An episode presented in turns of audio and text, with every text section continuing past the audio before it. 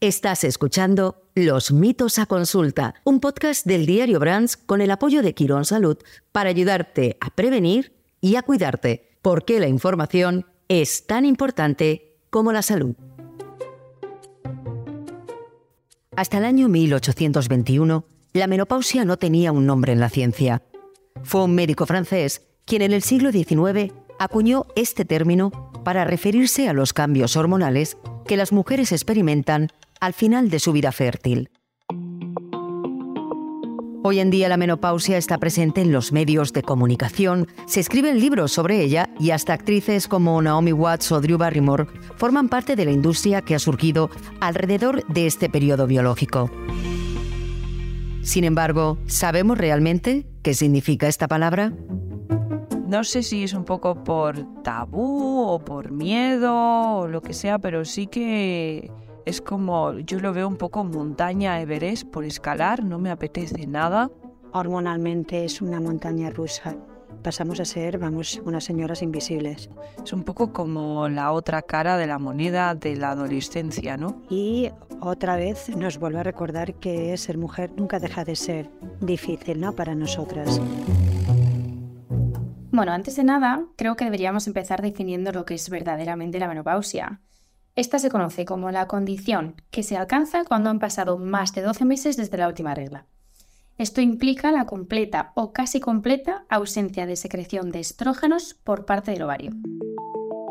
La que habla es la doctora Mónica Gutiérrez Simón, quien desde el Hospital Universitario Juan Ramón Jiménez trata de arrojar luz sobre los clichés que suelen acompañar a la menopausia, un periodo que, aunque muchas mujeres no lo saben, ni ocurre de repente, ni se limita a una sola fase. La llegada de la menopausia no suele ser de manera abrupta, sino que es un periodo progresivo. Podríamos distinguir tres etapas. La reproductora, que correspondería principalmente con la vida fértil, la transición menopausia, menopáusica, que se inicia con la llegada de los primeros desarreglos menstruales, y la posmenopausia, que se inicia con el primer año sin reglas. Es decir, que cuando la gente habla de menopausia, se refiere en realidad al periodo de premenopausia, ese en el que nos imaginamos a una mujer de mediana edad plantada frente a un frigorífico abierto intentando refrescarse.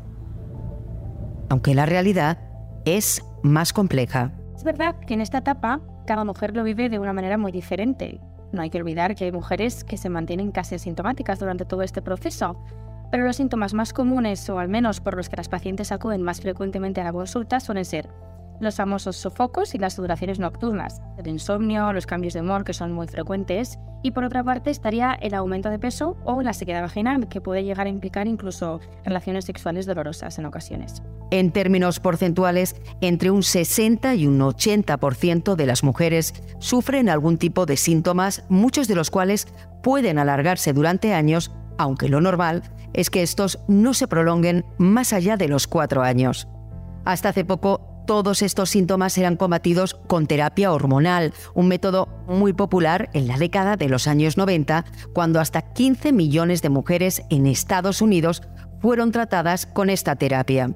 ¿Qué ocurrió en los últimos 30 años para que un tratamiento que ayudaba a millones de mujeres cayera en desuso? Demos un salto en el tiempo.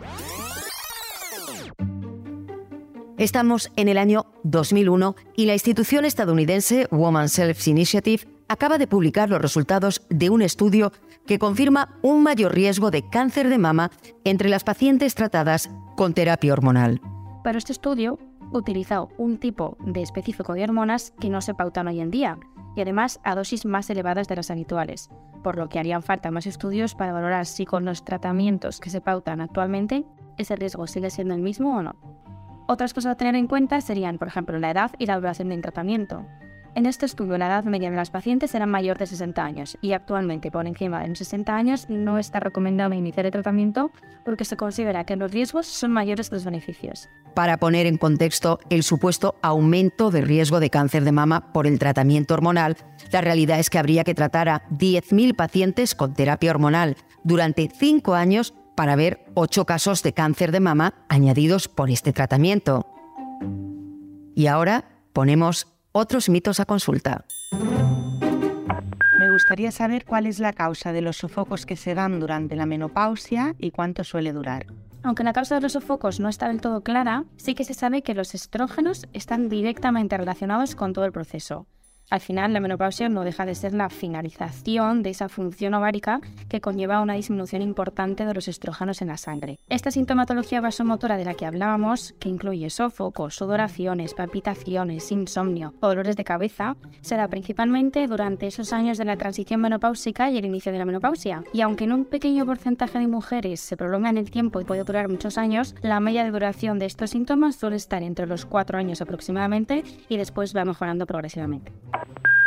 Hola, quería saber si además de la terapia hormonal existen otras cosas que se pueden hacer para mejorar los síntomas durante el periodo premenopáusico. Otra recomendación general es evitar el consumo de cualquier tóxico, principalmente alcohol y el tabaco, que aumenta el riesgo cardiovascular que ya de por sí sufre un ligero aumento durante esta etapa y además se ha relacionado el tabaquismo con mayor frecuencia de sofocos. Mantener una dieta equilibrada, rica en fruta y verduras siempre va a ser recomendable y aumentando ligeramente el consumo de calcio para prevenir también la osteoporosis, especialmente en esta etapa.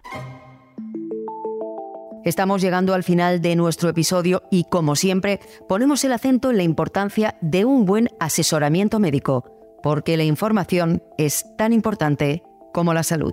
La terapia hormonal, aunque tiene sus innegables beneficios, no deja de ser una medicación con sus posibles efectos secundarios, por lo que solo estaría indicado en las pacientes que ven realmente afectada su calidad de vida por estos síntomas, que son las que obtienen un mayor beneficio del tratamiento. Otra situación muy distinta sería la de las pacientes que tienen una menopausia a una edad demasiado temprana, lo que se conoce como menopausia precoz o fallo banco precoz, en las que sí estaría indicado un tratamiento aunque estuviesen asintomáticas. Este capítulo lo ha editado David Román. Yo soy Tatiana López y esto es Los mitos a consulta.